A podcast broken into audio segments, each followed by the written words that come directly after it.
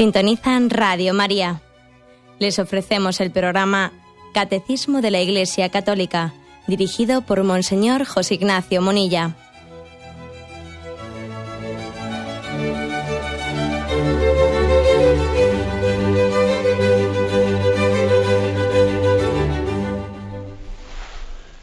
Un cordial saludo a todos los oyentes de Radio María. Un día más, con la gracia del Señor, proseguimos el comentario del Catecismo de nuestra Madre la Iglesia. Y lo hacemos en el punto 2573, en el que continuamos explicando eh, cómo se nos enseña a hacer oración eh, partiendo del Antiguo Testamento. La oración se nos revela, se nos descubre.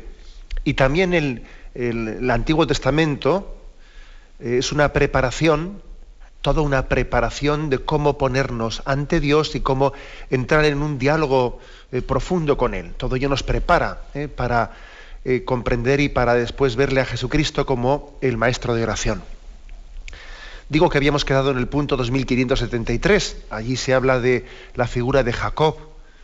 Jacob, uno de los patriarcas, hijo de Isaac y nieto de Abraham. Bueno, pues habíamos eh, en el programa anterior habíamos hablado del episodio de la escala de Jacob, que está en Génesis 28, ya hoy no vamos a hablar de ello, recordáis la escala de Jacob, ese pasaje bíblico misterioso en el que Jacob estaba dormido eh, y apoyado a su cabeza en una piedra y entonces soñó como había una escala, una escalera que subía y bajaba, eh, de la cual subían, por la cual subían y bajaban de la tierra al cielo y del cielo a la tierra una, serie de ángeles, ¿no? una especie de escala, escalinata de comunicación entre Dios y, nosotros. Escala de Jacob, que luego la tradición cristiana ha referido pues de muchas formas, ¿no? Ha referido especialmente a Cristo, Cristo es el camino, Cristo es el camino que nos une con, con el Padre, mm, la cruz misma también ha sido referida a la cruz como esa escala, eh, la cruz es signo de, de, esa, de ese puente tendido entre Dios y nosotros. También la misma Virgen María es referida como la escala de Jacob, porque por, su, por esa escalera baja Dios a nosotros. Bien, esa ha sido un poco la, tipología eh, desde la que se ha explicado eh, en la tradición cristiana el texto de la escala de Jacob, Génesis 28. Pero hoy nos vamos a referir, eh, dando un paso más, a otro texto, a un texto maravilloso que son unos capítulos más tarde, también que se refiere a Jacob, un texto maravilloso, Génesis 32, que es el texto en el que se habla de una lucha, ¿eh? una lucha que sostuvo Jacob. ¿eh? Jacob luchó una noche con un ángel. ¿eh? Vamos a hablar de ello. Es un texto misterioso, pero cuando decimos la palabra texto misterioso, vamos a ver, no, no queremos decir misterioso en el sentido de cábala o un jeroglífico ¿no? que tenemos que resolver. A ver si buscamos una... No, no se refiere a eso, la, palabra texto misterioso. Misterioso quiere decir que encierra una gran verdad, trascendente, ¿eh? que tiene que ser comprendida poco a poco en nuestra vida. Dios se revela y nosotros tenemos capacidad de entenderlo poco a poco. Es una verdad trascendente que tiene que ser entendida y aplicada a toda nuestra vida. ¿eh? A eso se refiere ser un texto misterioso, ¿no? Bueno, lo vamos a leer y luego, ¿eh? y luego lo vamos a ir explicando. ¿eh? Lo tenemos en, en el capítulo 32 del libro del Génesis. Dice así, aquella misma noche, Jacob se levantó, tomó a sus dos mujeres junto con sus dos criados y sus once hijos, y los hizo cruzar el vado del río Yabok los hizo pasar al otro lado del río, llevando consigo todo lo que tenía. Y se quedó Jacob solo. Entonces un desconocido luchó con él hasta despuntar el alba. Viendo el desconocido que no podía vencer a Jacob, le golpeó en la coyuntura de la cadera y esta parte quedó dislocada mientras luchaban. Y el desconocido misterioso le dijo, suéltame que ya despunta el alba. Y Jacob respondió, no te soltaré hasta que me bendigas. El desconocido le preguntó, ¿cómo te llamas? Respondió Jacob. Entonces el, desconocido le dijo, ya no te llamarás Jacob, sino Israel, porque has luchado contra Dios y contra los hombres y has vencido. Jacob a su vez le preguntó, ¿cuál es tu nombre? Pero el desconocido contestó, ¿por qué quieres saber mi nombre? Y allí mismo lo bendijo. Jacob llamó a aquel lugar Penuel, porque dijo, he visto a Dios cara a cara y sigo vivo. Salía ya el sol cuando Jacob atravesó Penuel y caminaba cojeando de la cadera. Por eso los israelitas no comen hasta el presente el tendón que está en la articulación de la cadera, pues Jacob fue herido en dicho tendón. como digo, es un texto mm, misterioso, pero del cual la tradición cristiana eh, ha extraído muchas aplicaciones. ¿no? Ha sido un texto muy potente, eh, muy inspirador, ¿no? muy inspirador de cuál es nuestra relación con Dios de cómo el hombre se relaciona ante, ante Dios. Bueno, para poner un poco en, eh, en contexto las cosas, ¿no? especialmente por los oyentes que igual están menos familiarizados con la Sagrada Escritura y, aquí, estamos hablando aquí de Jacob, etcétera, y se lían un poco, eh, hago, eh, hago una breve, aunque sea brevemente, pues un pequeño resumen de, historia sagrada para que las explicaciones que luego vamos a decir pues se entiendan y no estemos fuera de juego. Vamos a ver. La explicación es la siguiente. Ya sabéis que el hijo de Abraham fue Isaac, ¿no? Bueno, pues el capítulo 25 del Génesis se cuenta cómo Isaac se casó con Rebeca. ¿eh? Y bueno, pues tuvieron 20 años sin hijos, ¿eh? estuvieron 20 años sin hijos. ¿eh? Y Isaac oró intensamente para que se cumpliese la promesa, porque claro, él era el hijo de la promesa, que, Dios le había dado a Abraham, y ahora, claro, si él no tenía descendencia, parece que la promesa no se cumplía, ¿no? Llevaban 20 años sin hijos. Entonces Dios escucha esa oración y su mujer Rebeca queda embarazada, además embarazada de gemelos, ¿eh? de gemelos. Y entonces, pues ese es un embarazo emblemático, porque cuenta la Sagrada Escritura cómo se produce ya una lucha en su vientre, ¿no? En el vientre de, Rebeca, entre esos dos gemelos. Es la lucha del hombre luchando, eh, unos que luchan contra otros, ¿no? Él ve que esos dos niños gemelos son, vamos, ¿no? Que vienen enemigos, vienen pegándose fuerte, ¿no? Ella consulta al Señor y el Señor le dice que es que tiene dos pueblos en su seno, ¿no? Dos pueblos que, que tendrán sus conflictos entre ellos uno será más fuerte y otro será más débil, pero el fuerte eh, bendecirá y cuidará del débil. Bueno, finalmente tiene lugar el parto, ese parto conflictivo, eh, vamos, de ese embarazo conflictivo, ¿no? Y entonces Esaú nació primero. Esaú nació primero, Esaú era rubio y muy velludo, y Jacob nació el segundo, agarrado, ¿eh? agarrado según cuenta la Sagrada Escritura, agarrado de la mano al calcañar de su, eh, de su hermano. O sea que el primogénito había sido Esaú, ¿eh? Esaú. Y el segundo nació Jacob. Bueno, entonces aquí viene, se cuentan, ya me imagino que según lo voy diciendo, pues os, irán a todos sonando, ¿no? Incluso los que están menos familiarizados con la Sagrada Escritura, aquí tienen lugar dos pasajes, ¿no? en esa contienda que hay entre Esaú y Jacob de a ver quién era el primogénito. Hay una contienda, ¿no? Por cierto, la, la palabra Jacob significa engañador. ¿eh? Claro, Jacob no había sido el primogénito, el que primero había nacido era Esaú, por lo tanto, ¿eh? por naturaleza, al que le correspondía ser primogénito era Esaú, pero Jacob, vamos, era ¿eh? un tunante, de ahí viene la palabra Jacob, engañador, y estaba el acecho. Entonces, hay dos pasajes en los que más o menos se ve cómo Jacob, pues, entre comillas, le timó a su hermano y consiguió en la primogenitura. El primer pasaje es ese en el que Esaú pues había marchado de caza, su, su hermano Jacob había quedado en casa, ¿no? Eh, cocinando, y entonces, claro, Esaú va a cazar, no cazó nada, regresó a casa hambriento, y entonces Jacob estaba preparando pues un potaje. ¿eh? Y entonces el otro vino tan hambriento que en ese momento su hermano Jacob eh, eh, le dijo, te doy, eh, te doy de, comer si, si, me das la primogenitura. Eh". Y entonces, pues su hermano le dio, o sea, le, dio la, primogenitura por un plato de potaje, que de ahí viene el famoso refrán ese, venderse por un plato de lentejas. Ese refrán nuestro castellano, de este se vende por un plato, de lentejas, viene de este pasaje de la Sagrada Escritura. Bueno, pues claro, es decir, Esaú se, se comporta también, claro, Jacob se comporta de una manera zorra, ¿no? De una manera engañadora y, zorreras, como decimos nosotros, ¿no? Pero también es verdad que Saúl se comporta de una manera irresponsable, porque, claro, eh, está como despreciando el ser primogénito. Ser primogénito suponía servir en el, como sacerdote en el altar familiar. Eso era ser mm, primogénito. Entonces él lo desprecia. De hecho, la Sagrada Escritura, en la carta a los Hebreos, luego también hay algún pasaje en el que se reprocha a Esaú ser un profano, ser un irreligioso, porque había vendido su primogenitura por un plato de comida, ¿no? O sea, como que había despreciado el ser sacerdote pues por un plato de, eh, lentejas, como decimos nosotros.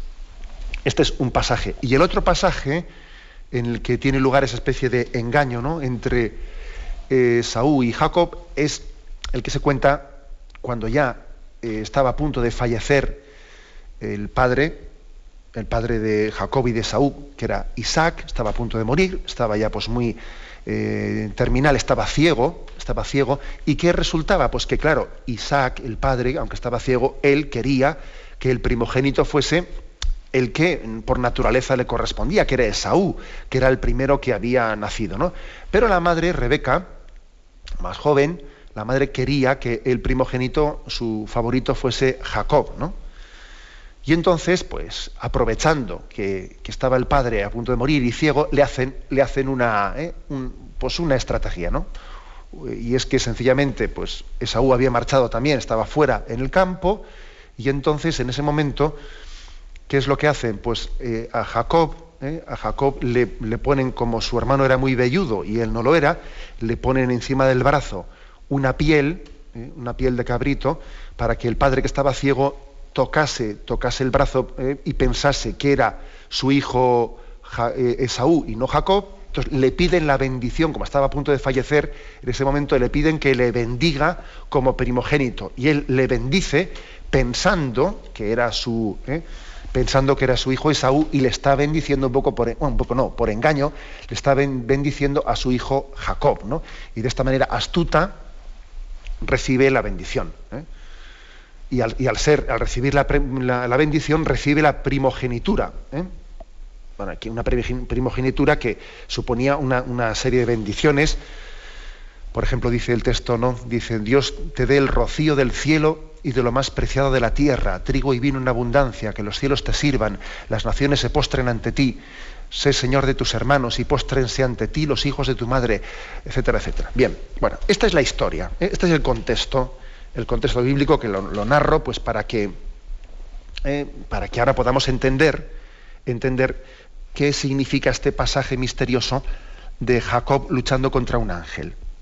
¿Mm? ¿De acuerdo? Así que si no también yo creo que puede uno no, entender eh, de, qué contexto partimos.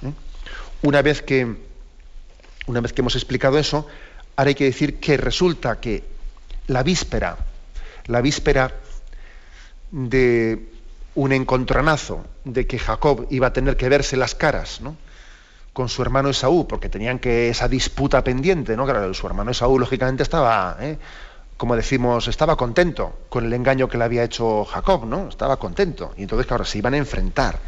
Y le tenían miedo a ese enfrentamiento, ¿no? Y en la víspera de ese choque, en la víspera de ese choque, que Jacob tenía oscuros presentimientos, temía lo peor, ¿no? Temía que se podían matar, ¿no?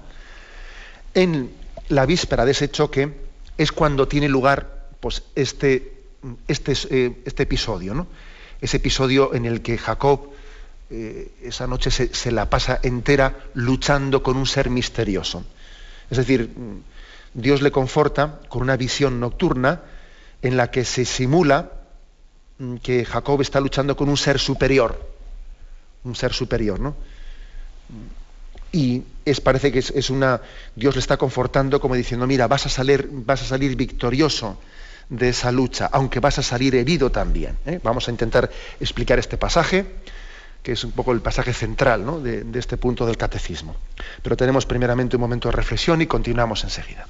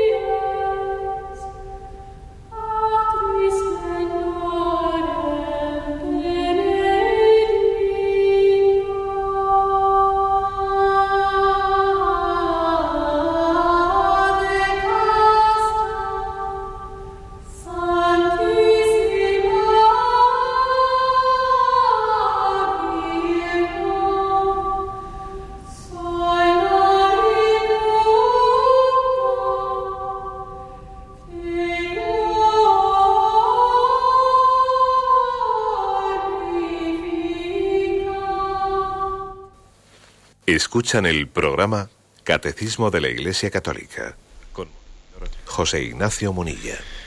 Continuamos la explicación del punto 2573, en, que está centrado en torno a un texto, el texto de Jacob luchando una noche con un ser misterioso, con un ángel. El texto del catecismo dice, antes de enfrentarse con su hermano Esaú, Jacob lucha una noche entera con alguien misterioso que rehúsa revelar su nombre, pero que le bendice antes de dejarle el, al alba. La tradición espiritual de la Iglesia ha tomado de este relato el símbolo de la oración como combate de la fe y una victoria de la perseverancia. Bueno, es decir, entramos ahora en este texto. El, el, misterio está en que Jacob, en el que Jacob lucha contra un ser misterioso, que es un ser divino, más tarde va a descubrir que es un ser divino, está luchando toda la noche con alguien y cuando amanece dice, pero si ha estado luchando con un ser divino, está luchando contra Dios, ¿no? Pero lo impresionante es que Jacob ah, sale victorioso de esa lucha, aunque es verdad que eh, sale, sale herido, sale, dice que ha sido herido en la cadera y queda cojo, pero Dios le permite a Dios, a Jacob, perdón, Dios le permite a Jacob salir victorioso.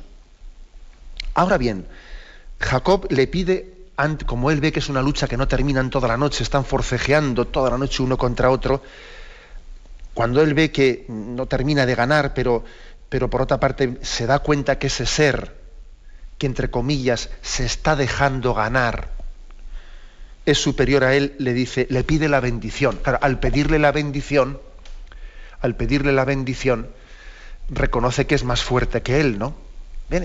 Jacob está ganando la batalla, parece que sale victorioso, ¿no? Porque ese ángel le dice, déjame marchar, como que diciendo, no quiero seguir peleando. Ya, pero él se da cuenta de que éste se está dejando ganar y entonces le pide, dame la bendición. El ángel le da la bendición, pero antes, antes le cambia el nombre, le cambia el nombre. Porque antes se llamaba Jacob, Jacob, que como os he dicho antes significa tramposo, suplantador, ¿eh? trapacero y le dice, a partir de ahora te vas a llamar Israel. Israel, que Israel es un, traducido significaría eh, el anuncio de la victoria futura, ¿eh? de las victorias futuras. Eh, es como diciendo, bueno, yo te, yo te voy a bendecir, pero a partir de ahora te voy a cambiar. Ya no vas a ser el Jacob, has estado luchando toda la noche para vencerme, ¿no? Yo te, bueno, te doy mi bendición pero quiero que, cambies, que no seas ya un, suplantador, un tramposo, ¿no? Te voy a dar la bendición, pero a partir de ahora estás llamado a ser distinto, a ser transparente, ¿no? El Jacob anterior era un Jacob que únicamente se, apoyaba en la fuerza, en la astucia, y a partir de ahí Jacob, que ha, sido bendecido en esta noche de lucha con un ser superior, a partir de ahora mm, será el hombre de, la plegaria humilde ante Dios, el hombre de la confianza en Dios. Jacob intenta saber el nombre de ese ser misterioso, pero no se le dice, ¿cómo es tu nombre? Y le dice, ¿por qué quieres saber mi nombre? Eh, es un misterio que todavía no se, le, mm, eh, no se le permite conocer. Entonces, digo que es un texto misterioso, un texto misterioso que evidentemente no es un género literario, como se dice así, es un género de, digamos, de, formulación antropomórfica, lógicamente se le pone a Dios en forma humana, eh, luchando con Jacob, ¿no? Pero claro, aquí lo, importante, lo, que el catecismo nos quiere enseñar con ese texto, es que parece que Jacob, Jacob le, le está agarrando a Dios, le está como obligando a bendecirle. ¿Mm? Es una lucha entre Dios y el hombre, que la primera aplicación, digamos, práctica espiritual para nuestra oración que tiene que tener ese texto es que nuestra oración también es como una lucha, una lucha en la que le pedimos a Dios, igual sin ser muy conscientes de lo que estamos haciendo, ¿no? Pero le pedimos a Dios que nos bendiga, que nos bendiga. Fijaros, para entender esta, primera aplicación de este texto, el catecismo nos remite a Lucas 18, 1, 8. Y fijaros lo que dice aquí. ¿eh? Jesús les contó una parábola para enseñarles que debían orar en cualquier circunstancia sin jamás desanimarse. Les dijo, había una vez en cierta ciudad un juez que ni temía a Dios ni respetaba a persona alguna. Vivía también en la misma ciudad una viuda que acudió al juez rogándole, hazme justicia frente a mi adversario. Durante mucho tiempo el juez no quiso hacerle caso, pero al final pensó, aunque no temo a Dios, ni, ni tengo respeto a nadie, voy a hacer justicia a esta viuda para evitar que me siga importunando. Así me dejará en paz de una vez. El Señor dijo, ya habéis oído lo, que dijo aquel mal juez. Pues bien, ¿no hará Dios justicia a sus elegidos que le claman día y noche? ¿Creéis que les hará esperar? Os digo que les hará justicia enseguida este pasaje evangélico de esa mujer que, le daba la lata al juez y le decía, hazme justicia, hazme justicia, también es parecido a ese pasaje evangélico de aquella mujer que se había quedado eh, sin comida y había venido visita y entonces le toca la puerta al vecino y le dice, oye, dame algo de comer que he tenido visita, y el otro está en su cama y le dice, déjame que estoy acostado e insiste, oye, dame de comer y el otro dice, mira, me voy a levantar y le voy a dar algo porque aunque estoy en la cama, porque así que me deje en paz y sigo durmiendo, ¿no? son pasajes evangélicos que lógicamente no hay que interpretar en el sentido literalista de la palabra, porque Dios no, Dios no es así, no es como un juez injusto que hace justicia porque la mujer esta le está, eh, la viuda esta le está dando la lata, o Dios no es alguien que esté eh, dormido y como y, nos hace caso pues a base de eh, a base de darle la lata. Son, son metáforas, metáforas que hay que cogerlas en el sentido de lo que quieren expresar, ¿no? Entonces, lo que quieren expresar, ¿qué es? Que es importante que nuestra oración sea perseverante. Dios quiere que, seamos luchadores, que seamos perseverantes.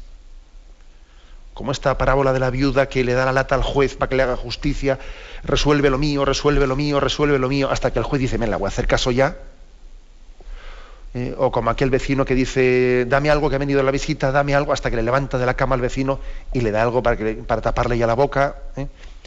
Es, por lo tanto, la primera aplicación que nos quiere aquí enseñar, enseñar el catecismo es que la oración tiene que ser perseverante. Es la victoria de la perseverancia. ¿eh? Esto es muy importante. Es, mm, lo vamos a entender lo vamos a entender cuando, por ejemplo, mm, hagamos una aplicación de algunos otros textos, eh, por ejemplo, el de Mateo 15, el de aquella mujer cananea, ¿no? Una mujer cananea que había salido de aquel territorio gritaba diciendo, ten piedad de mí, Señor Hijo de David, mi hija está endemoniada, pero él no le respondió nada. Sus hijos, acercándose, le rogaban, concédelselo, que viene gritando detrás de nosotros. Respondió él, no he sido enviado más que a las ovejas perdidas de la casa de Israel. Ella, no obstante, vino a postrarse ante él y le dijo, Señor, socórreme. Él respondió, ¿no está bien tomar el pan de los hijos y echárselo a los perros? Sí, Señor, repuso ella, pero también los perritos comen de las migajas que caen de la mesa de sus amos. Entonces Jesús le respondió, Mujer, grande es tu fe, que suceda como deseas. En aquel momento quedó curada su hija. Es decir, que hay una pedagogía en la oración y es que Dios está deseando darnos sus dones, pero quiere, quiere que sean pedidos con humildad y con insistencia. ¿eh? Con humildad y con insistencia. Porque de esa manera nosotros, si, Dios nos diese las cosas así a la primera y sin, ningún, eh, y sin ninguna conciencia por nuestra parte de que son un regalo, de que son un don, es que no nos harían ningún bien. Los dones de Dios son en nosotros eh, salvíficos cuando caemos en cuenta de que son fruto de un regalo de Dios. Y para eso, tenemos necesidad de pedirlos con insistencia, con humildad, como esta mujer cananea que se humilla, ¿no? Se humilla delante de Jesús y Jesús le pone a prueba en su humildad, porque le dice, no está bien echar el pan de los, de los hijos a los perros. Fijaos qué frase tan dura, le dice, para probar su humildad. Y la mujer no se arredra y le dice, sí, pero también los perritos comen las migajas que caen de la mesa de sus amos. O sea, Jesús, Dios, en la pedagogía que tiene con nosotros, quiere que seamos perseverantes y humildes a la hora de pedir los dones. Que pidamos como mendigos, y no sintiéndonos con derecho a todo. ¿eh? que es en parte lo que ocurre en esta cultura tan autosuficiente, ¿no? que uno se pone delante de Dios y se piensa que Él tiene derecho a todo. Y así no se dispone a recibir los dones de Dios.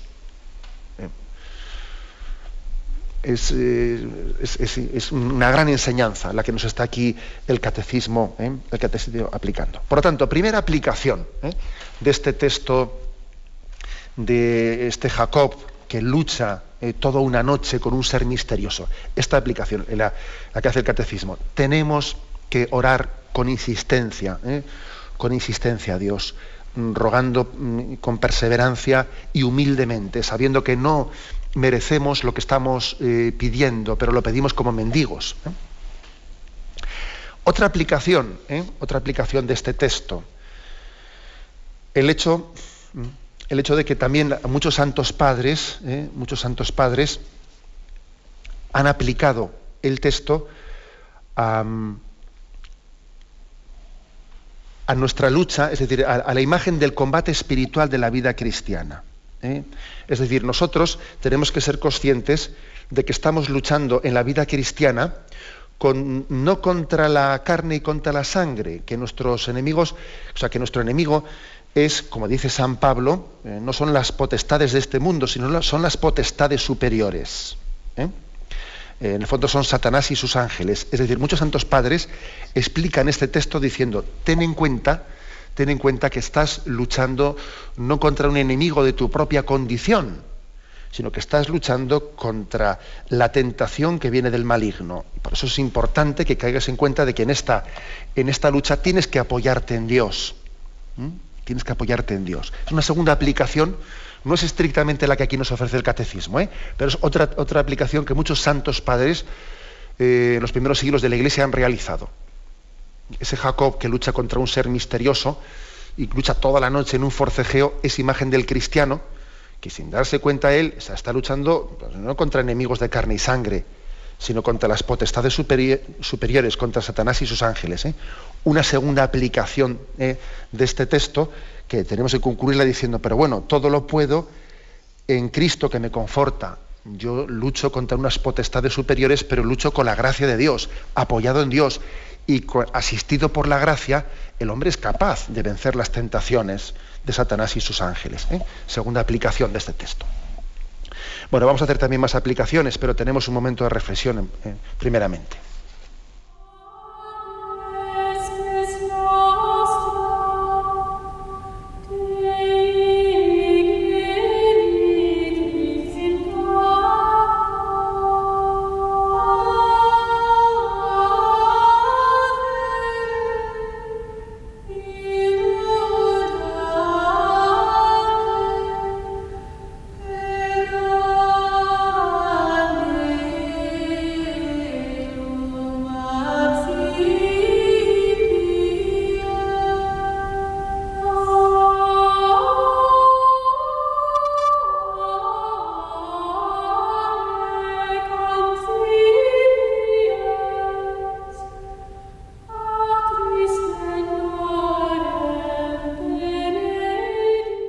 Continuamos la explicación del punto 2573, en el que partimos de un texto muy emblemático del Antiguo Testamento, que es esa noche de lucha que tuvo Jacob, que se narra en el capítulo 32 del Génesis, una noche de lucha con un ser misterioso, con un ser que al, alba él comprendió que había estado toda la noche luchando con Dios, con el ángel de Dios.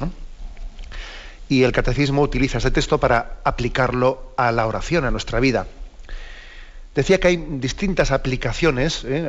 pues digamos, interpretaciones y aplicaciones, todas ellas complementarias, que no es una u otra, sino que todas ellas se van sumando, para, cómo interpretar en nuestra vida espiritual esta noche de lucha que tuvo Jacob con ese ser mm, divino hasta rayar el alba. ¿no? Otra aplicación es la siguiente. ¿no? Eh, ese Jacob en esa noche de lucha es imagen del hombre, de cada uno de nosotros, que a veces nos podemos pasar la noche de la vida, es decir, nuestra vida entera, luchando con Dios sin saberlo, luchando con la voluntad de Dios sin saberlo, forcejeando con ella. Es así, nuestra vida es como una noche, como decía Santa Teresa de Jesús, ¿no? Esta vida es una noche en una mala posada. Bueno, pues nuestra vida es como una noche en la que puede ocurrir, puede estar ocurriendo, ¿no? Que estemos forcejeando con la voluntad de Dios. Y muchos sufrimientos de nuestra vida son por esto, porque en vez de acoger la voluntad de Dios dócilmente, y confiar en ella, estamos haciendo un pulso, ¿no? Un pulso con la voluntad de Dios.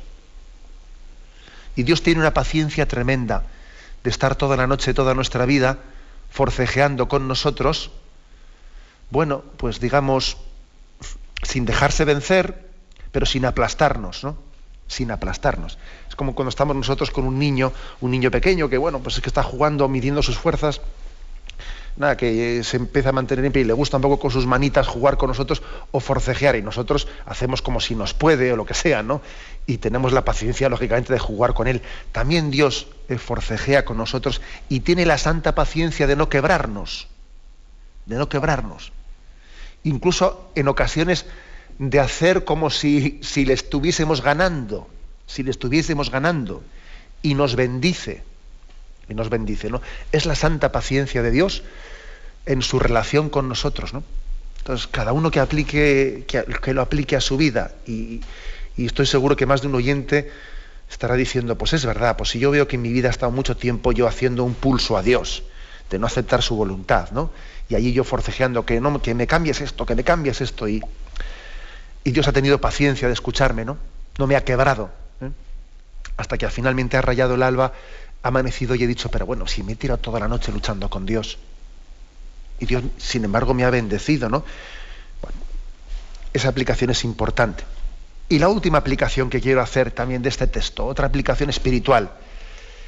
Este modelo de oración de Jacob luchando, ¿eh? luchando con Dios, con el ángel de Dios esa noche, algunos autores, algunos autores lo han comparado con la oración de Jesús en Gesemaní, eh, lo vais a entender, para entender cómo, cómo, esta, esta oración de Jacob era una, una imagen, pero muy imperfecta, muy imperfecta comparando con la oración de Cristo en Gesemaní. Cristo en Gesemaní también tiene una lucha. Es una agonía, pero no agonía en el sentido que nosotros entendemos de morirse, sino agonía de, eh, de lucha, eh, lucha a muerte ¿no? en su vida. Y en ese momento, en ese momento se puede comparar, ¿eh? se puede comparar. Además también, fijaros, también Gesemaní tuvo lugar en una noche. Y además, curiosamente, también, al igual que el pasaje de Jacob, eh, al otro lado del torrente Cedrón, también aquí es al otro lado, en el caso de Jacob, al otro lado del torrente de Yabok, y los dos estaban solos, se quedan solos, se apartan de los acompañantes.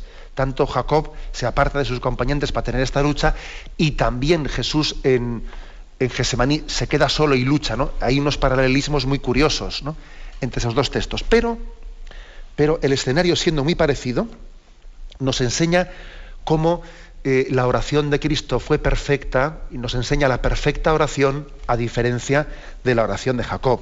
Porque claro, vamos a ver, ¿por qué lucha Jacob con Dios? ¿Eh? Bueno, pues que en, su, imagen imperfecta de lo que es Dios y en esa todavía, pues eh, en, ese, en ese proceso pedagógico que todavía le falta mucho por entender, ¿no? Lo que es, lo que es confiar en Dios, Jacob piensa que que él dice, no te suelto hasta que me hayas bendecido, ¿eh? o hasta que me hagas cuanto te pido. ¿eh? O sea, es decir, él está como forcejeando con Dios. Piensa, Jacob, en una imagen imperfecta de lo que es la oración, Jacob piensa que tiene que convencerle a Dios. Es más, le dice, dime tu nombre, dímelo, ¿no? Está convencido de que usando, ¿eh? de que usando el poder que le da conocer el nombre de Dios, va a poder prevalecer sobre su hermano Jacob, ¿no? Perdón, sobre su hermano Esaú. Y Dios, Dios le bendice, pero no le revela su nombre, porque todavía eh, su, digamos, su posición todavía es muy imperfecta. Todavía a Jacob le queda mucho para aprender cómo es el misterio de Dios. ¿no? O sea que Jacob lucha para plegar a Dios a su voluntad. Jacob quiere plegar a Dios a su voluntad. Sin embargo, Jesús lucha por plegar su voluntad humana a la de Dios. Es al revés que no se haga mi voluntad sino la tuya, dice Jesús en Gesemaní, mientras que Jacob está luchando para decir que sea la mía como sea, ¿no? Es que por eso hay una comparación entre las dos oraciones que es muy aleccionadora. Es el proceso de pasar de la, oración de Jacob a la oración de Jesús, de la lucha de Jacob a la lucha de Jesús en Gesemaní, ese ese proceso lo tenemos que hacer todos nosotros, ir purificándonos en nuestra oración. Claro, ¿a quién nos parecemos nosotros cuando oramos en situaciones de dificultad? A Jacob, que intenta a ver si yo le, le, le, eh, quiebro la voluntad a Dios y viene a la mía. ¿eh? O me parezco a Jesús, quien dijo, Padre, si es posible que pase de mí este cáliz, pero que no se haga mi voluntad, sino la tuya. No como yo quiero, sino como tú quieres. En el fondo todos estamos ¿eh? en un modelo o en otro modelo. Como veis, la Sagrada Escritura tiene paciencia con nosotros, ¿eh? para que vayamos progresando y para que desde el Antiguo Testamento vayamos caminando a la imagen, a la cumbre de Jesucristo. ¿no? Y nosotros nos parecemos muchas veces a Jacob, evidentemente, ¿no? al hombre del Antiguo Testamento, cuando en la oración luchamos para, eh, para inducir a Dios a que cambie de decisión, cuando no confiamos en sus planes, sino en los nuestros, ¿eh? cuando le decimos quítame esta cruz, en vez de decirle dame tu gracia para llevar esta cruz. ¿eh? Y sin embargo también nos parecemos a Jesús cuando somos capaces de abandonarnos a la voluntad del Padre. ¿no? Los resultados de estas dos oraciones son muy diferentes. Son muy diferentes, porque a Jacob, a Jacob, bien, Dios le bendice, pero no le revela su nombre. Le dice, no, tú todavía no estás preparado, majo. Tú todavía eh, te falta, hay que, hay que pulirte mucho. Tú todavía no puedes. Dice, ¿quién, ¿cómo es tu nombre? Y no se le va. Sin embargo, a Jesús claro que tiene plenamente revelado ¿no? el nombre, es que Él es el nombre sobre todo nombre. O sea que, en la oración de Jesús sí conocemos plenamente el nombre de Dios y tenemos intimidad con Él. En la oración de Jacob todavía no. Entonces, claro, la conclusión, ¿eh? la conclusión a la que tenemos que llegar de, esta explicación de, es que tenemos que avanzar mucho en nuestra vida, en nuestra vida de, oración, que tenemos que avanzar mucho. Por una parte, haciendo, si queréis, las cuatro aplicaciones que hemos hecho, ¿no? Las cuatro aplicaciones que hemos hecho de este pasaje. La primera aplicación, la resumo brevemente, ¿eh? el ser perseverante y el que Dios quiere conceder sus dones a los que se los piden con perseverancia toda una noche pidiéndolo y, con humildad, ¿eh? y con humildad.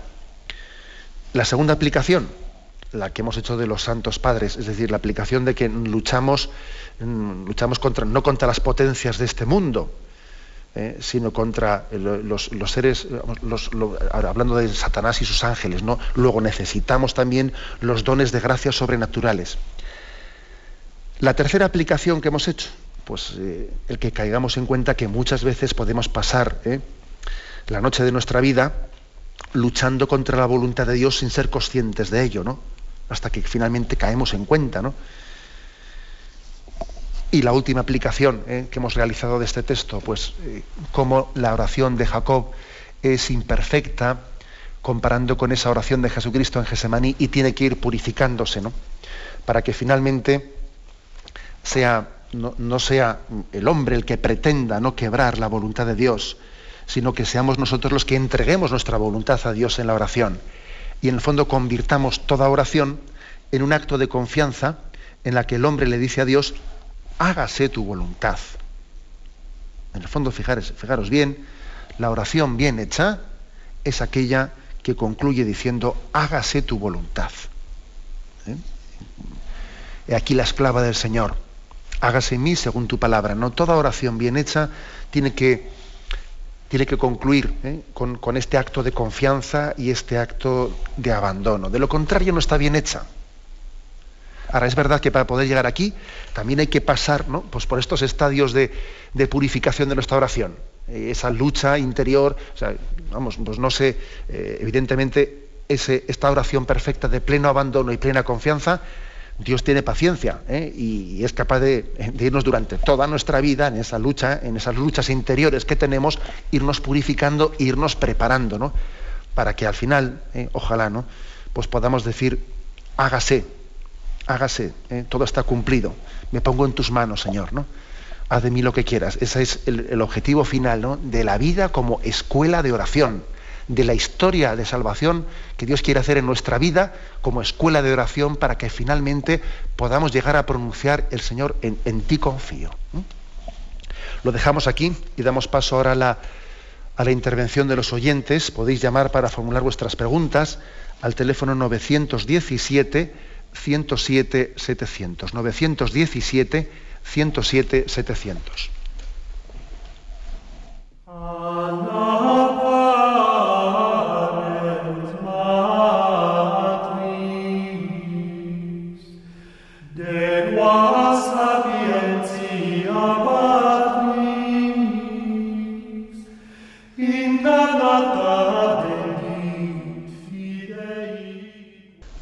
Sí, buenos días. ¿Con quién hablamos? Mira, me llamo Ana María. Adelante, Ana María, escuchamos. Buenos días, padre.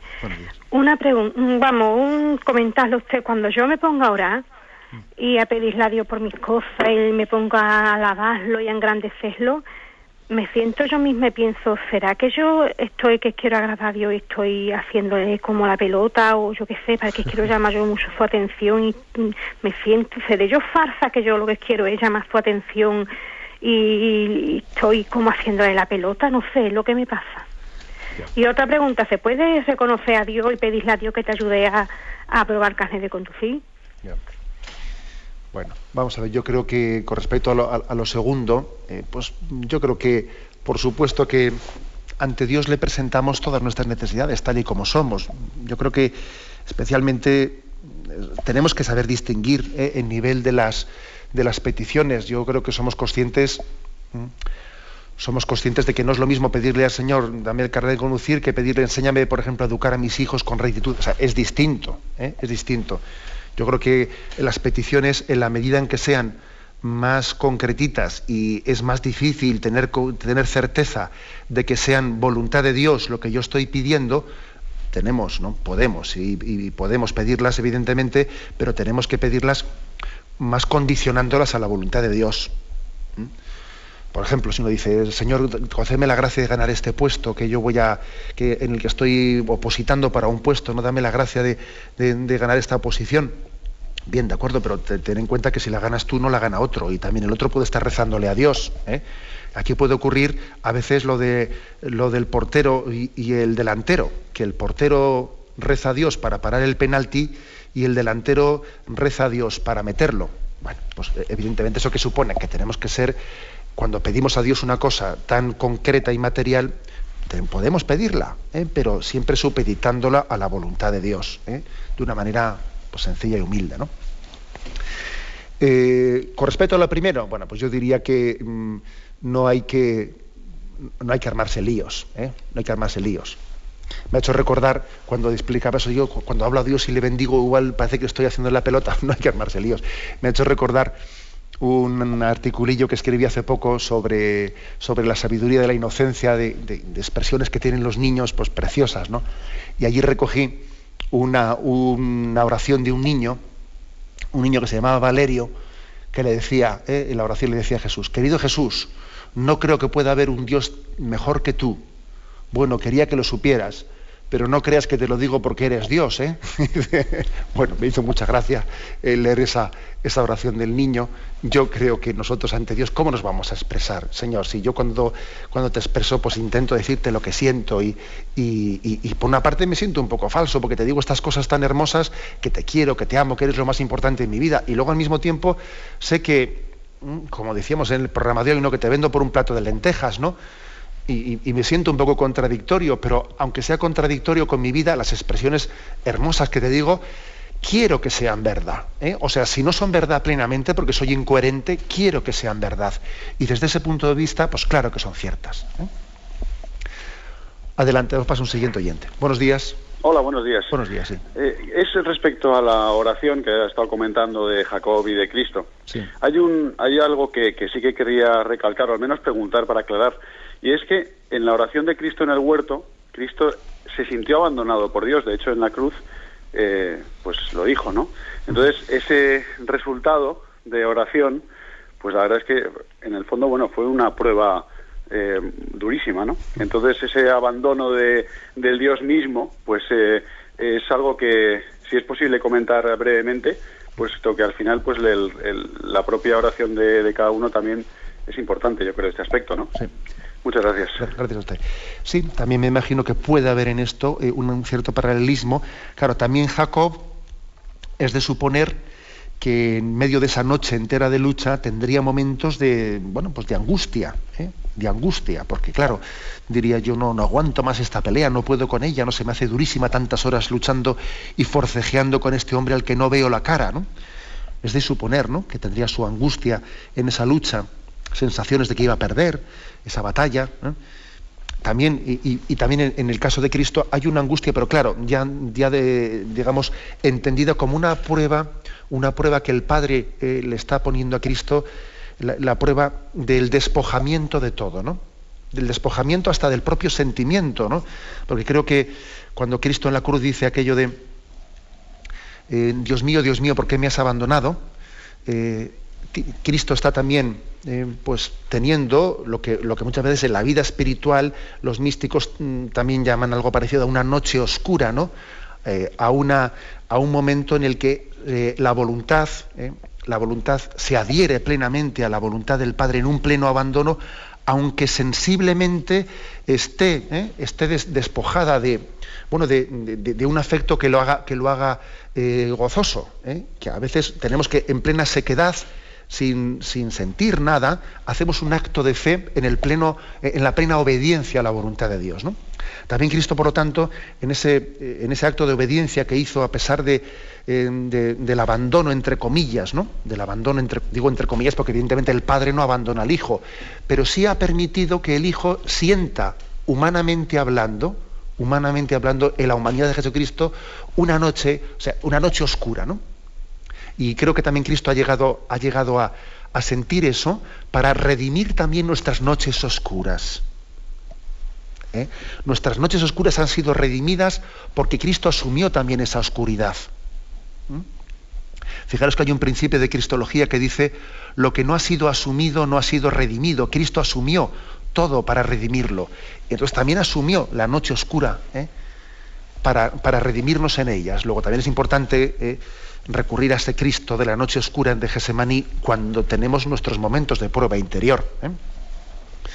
Adelante, damos paso a un siguiente oyente. Buenos días. Eh, monseñor, muy buenos días. Buenos días, sí, le escuchamos. Que la paz del Señor esté con usted. Aquí le habla Luis Ángel. Adelante, Luis eh, Ángel.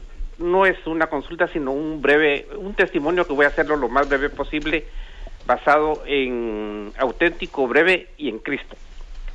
Adelante. mi suegra nos visitó en Guatemala y cuando la recibimos pues llevó una cantidad de medicina. Mi señora me dice, mira, mi mamá viene con tanta medicina, ¿qué tiempo la vamos a tener si ha estado enferma de, de ¿cómo se llama? hepatitis blanca que ha tenido? Entonces le digo, bueno, no le digamos nada porque si le dices algo es echarla y déjala que ella considere el tiempo que estará, Dios dirá qué tiempo va a estar acá. Bueno, estando ya 15 días antes de regresar para España, se puso mala. Y la llevamos con el médico, le, le empezó su, su seguimiento. Y una noche me dice mi señora, me despertó como a la una de la mañana, me dice, mira, fíjate que mi mamá está bastante mala.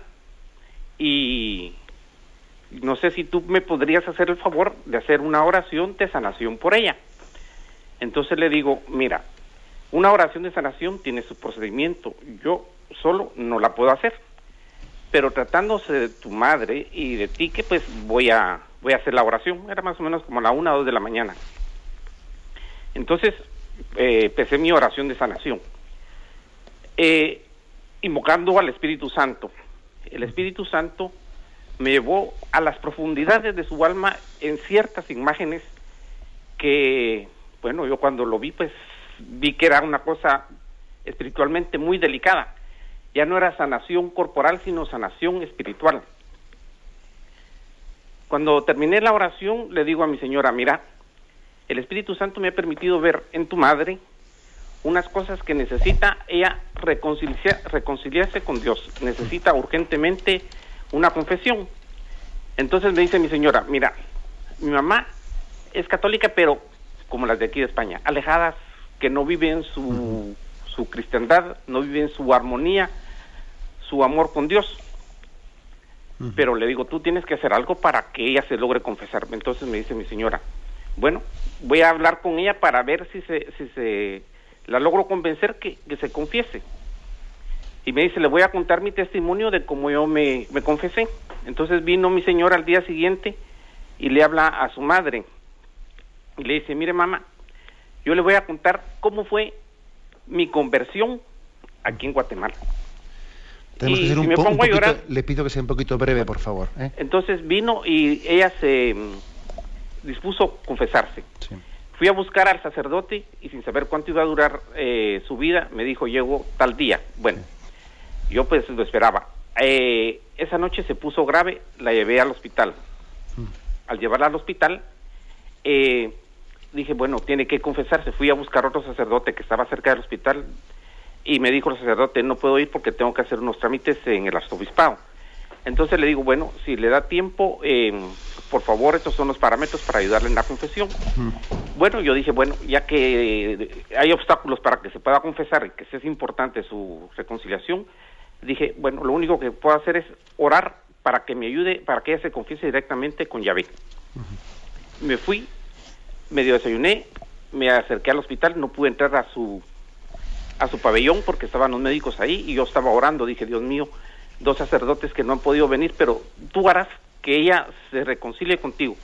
Mi sorpresa fue que cuando los médicos salieron del pabellón, el sacerdote vino y la confesó y murió en paz y en tranquilidad, clamando al Espíritu Santo, De porque acuerdo. a ella le costaba respirar. Yo le dije, cuando usted respire, clámele al Espíritu Santo, ven Espíritu Santo, y cuando saque el aire, diga ven Espíritu Santo, porque Dios nos da todo y no lo comprendemos, no, no, no, no lo amamos, no lo, no lo apreciamos. Pero en este momento De delicado acuerdo, de salud, le- le doy las gracias por su llamada ¿eh? y, y aunque sea bre- brevemente, que entiendan los oyentes que tenemos que ser más breves en las preguntas ¿eh? o las intervenciones o los testimonios, porque es que de lo contrario nos comemos el tiempo y además es mucho mejor ser breve porque yo creo que hasta el propio oyente entiende más lo que se está transmitiendo. Bueno, dos, dos comentarios muy breves. ¿eh? En primer lugar, que es evidente que la sanación principal que todos necesitamos, eh, muy, muy, mucho más allá todavía, ¿no? que la sanación corporal, es la sanación espiritual. ¿eh? Que el sacramento de la confesión es eh, pues el don de la sanación por excelencia, que, que hacemos un gran apostolado cuando de una manera pues, prudente, pero al mismo tiempo también pues, eficaz, introducimos a nuestros seres queridos y a nuestros conocidos en ese camino de sanación hacia el sacramento de, la penitencia, de la confesión. ¿no? Creo que es muy importante ¿no? que ayudemos también desde el propio testimonio, que, pues, que nosotros demos testimonio de cómo nosotros hemos sido sanados por ese sacramento del perdón. Hacer. Ahora, únicamente le haría una precisión ¿no? al oyente, es decir, vamos a ver, con respecto a los dones, eh, a unos dones que eh, un poco, digamos, extraordinarios que alguien pueda tener de, pues bueno, de, de leer el interior de las almas, mm, eh, tenemos que ser muy, muy prudentes en eso. ¿eh? Tenemos que ser muy prudentes en el que, en el hecho de que alguien pues, piensa que pueda tener eh, un don, un don que sería evidentemente sobrenatural de estar leyendo el estado interior de las almas. En eso hay que ser muy prudente. ¿eh? Hay que ser muy prudente porque bueno, los dones los dones sobrenaturales no podemos darlos por, verdaderos en la medida en que no estén como acompañados espiritualmente y discernidos por la iglesia, etc. Por eso, ese tipo de dones hay que tenerlos como si no se tuviesen. ¿eh?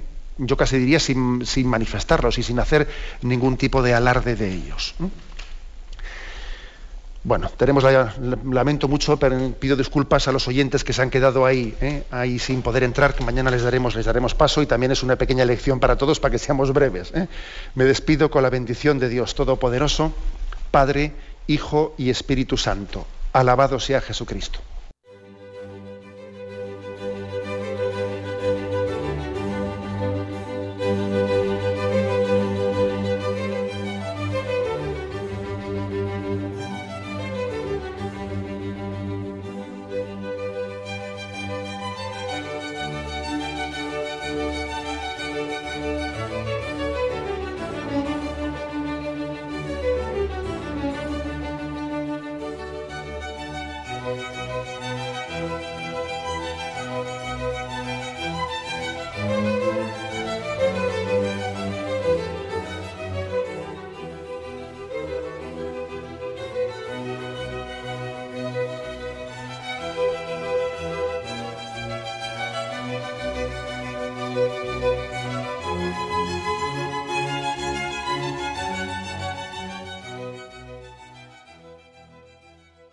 Les hemos ofrecido el programa Catecismo de la Iglesia Católica, dirigido por Monseñor José Ignacio Monilla.